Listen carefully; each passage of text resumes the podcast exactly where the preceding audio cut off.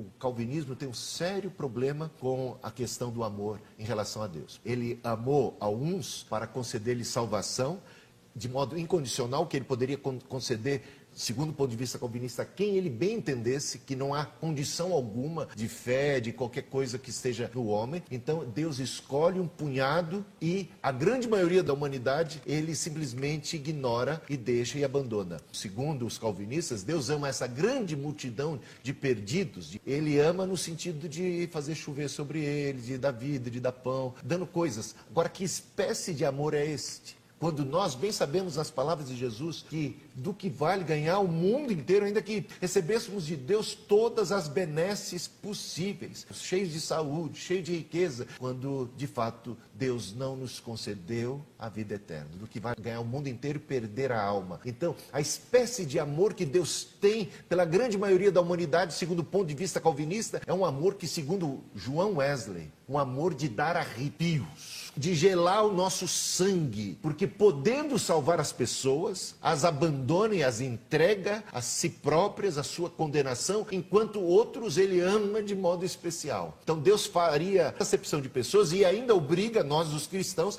a amarmos como ele nunca amou, porque Deus diz que nós devemos amar os nossos inimigos. E Deus não amou a todos igualmente, segundo o ponto de vista calvinista. Este é o calcanhar de Aquiles calvinista e, para mim, insuperável.